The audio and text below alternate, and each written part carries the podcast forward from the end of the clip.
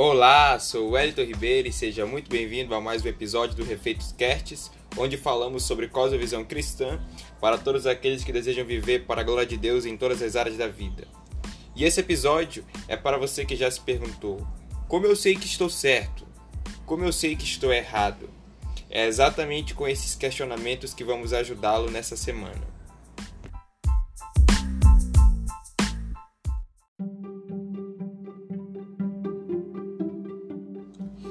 E eu quero começar esse episódio com uma citação do livro Cristianismo Puro e Simples de C.S. Lewis. Diz o seguinte: Todos já viram pessoas brigando.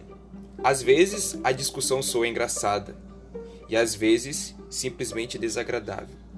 Mas como quer que soe, acredito que possamos aprender algo muito importante dando ouvidos ao tipo de coisa que elas falam. As pessoas dizem coisas do tipo: Como você se sentiria se alguém fizesse o mesmo com você? Esse lugar é meu, eu cheguei primeiro. Você foi que empurrou primeiro. Dê-me um pedaço de sua laranja, eu lhe dei um pedaço da minha. Vamos lá, você prometeu. As pessoas dizem coisas assim todos os dias, tanto as bem-educadas como as mal-educadas, e tanto criança como adultos. Agora, o que me interessa em comentários desse tipo é que a pessoa que os faz não está dizendo simplesmente que o comportamento do outro não lhe esteja agradando ela está apelando para um tipo de padrão de comportamento que espera que o outro conheça. E é justamente nesse episódio que vamos tentar identificar esse padrão de comportamento e a origem desse padrão de comportamento.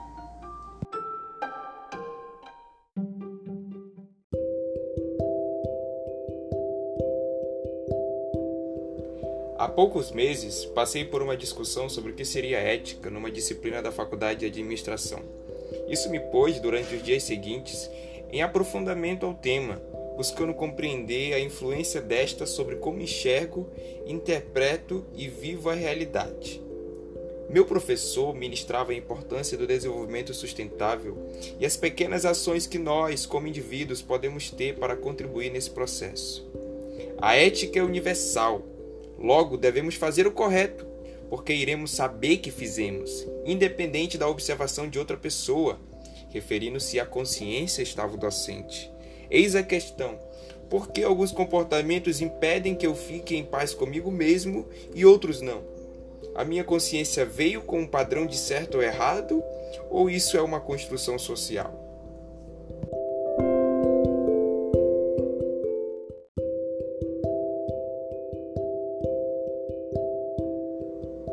Algumas semanas depois da discussão em sala de aula, numa conversa de horário de almoço, comecei a questionar da seguinte forma uma colega sobre o assunto.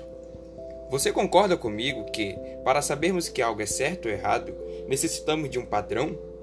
Ela disse que sim. Tendo isso como fundamento, continuei. De onde veio este padrão que determina aquilo que é certo ou errado? Ela disse: das leis. Então perguntei sobre a origem das leis. Ela me disse dos erros e acertos do passado. Nesse ponto, a conversa chegou ao fim por vontade dela, pois insistia em um novo questionamento. Mas como nossos ancestrais sabiam que eles cometeram erros e acertos? Então ela finalizou dizendo: Assim tu vais dar um nó na minha cabeça.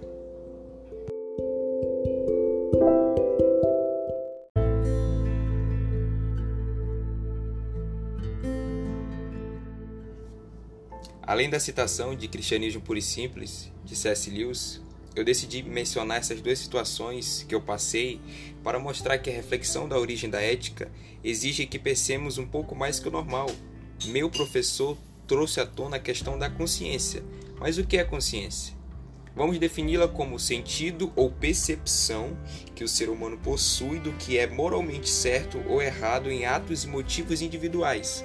A pergunta a ser respondida é: de onde veio esta métrica que o ser humano possui do que é moralmente certo ou errado? Na visão naturalista do mundo, a ética ela é autônoma e situacional, isto é, eu ajo de determinada forma para determinada situação.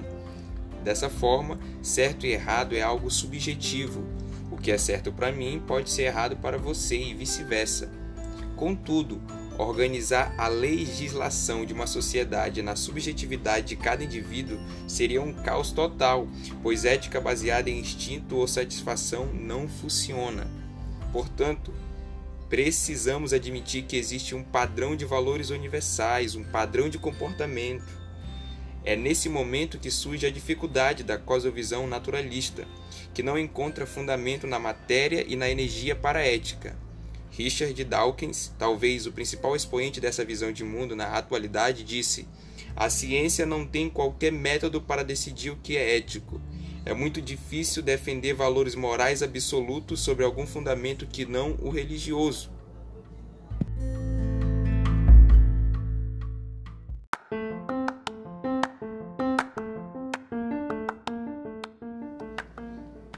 Como a visão naturalista de mundo não responde de onde veio o padrão de valores universais, o padrão de comportamentos, como a gente viu lá na citação de C.S. Lewis, o que a cosmovisão cristã tem a dizer a respeito disso?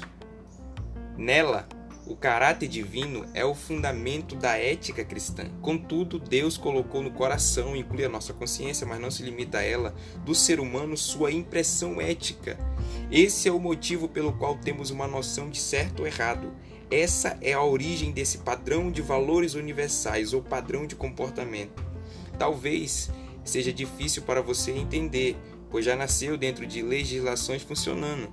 Depois da queda do ser humano, do seu estado de perfeição relacional tridimensional, Deus, o próximo e consigo mesmo, como relata a cosmovisão cristã, o homem necessita constantemente de um resgate da lei que foi impressa no seu coração.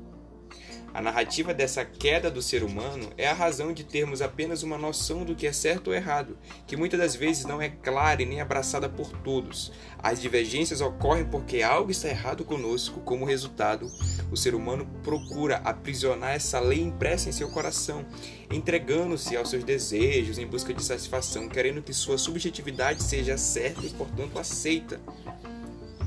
Desesperadamente, precisamos da internalização da lei de Deus, resumida nos Dez Mandamentos, no nosso coração, para voltarmos ao estado de perfeição moral. Essa é a esperança cristã oriunda da vida e obra de Jesus.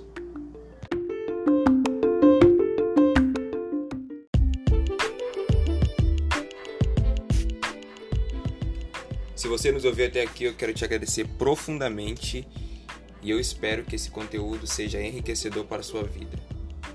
Para a gravação desse episódio, nós utilizamos um texto de nosso blog. Se você quiser lê-lo, vai no nosso Instagram, refeitos, e clica no link da nossa bio. Você vai ser direcionado lá para o nosso blog. No próximo episódio, nós vamos responder a seguinte pergunta: Como Deus interage com a história? Ah, se eu fosse você, já ia aumentando a sua expectativa. Eu tenho certeza que você não perde por esperar. E por fim, compartilha esse podcast ou conte a um amigo sobre ele. Porque se você foi enriquecido, abençoado, eu tenho certeza também que essas pessoas que você vai compartilhar também serão abençoadas.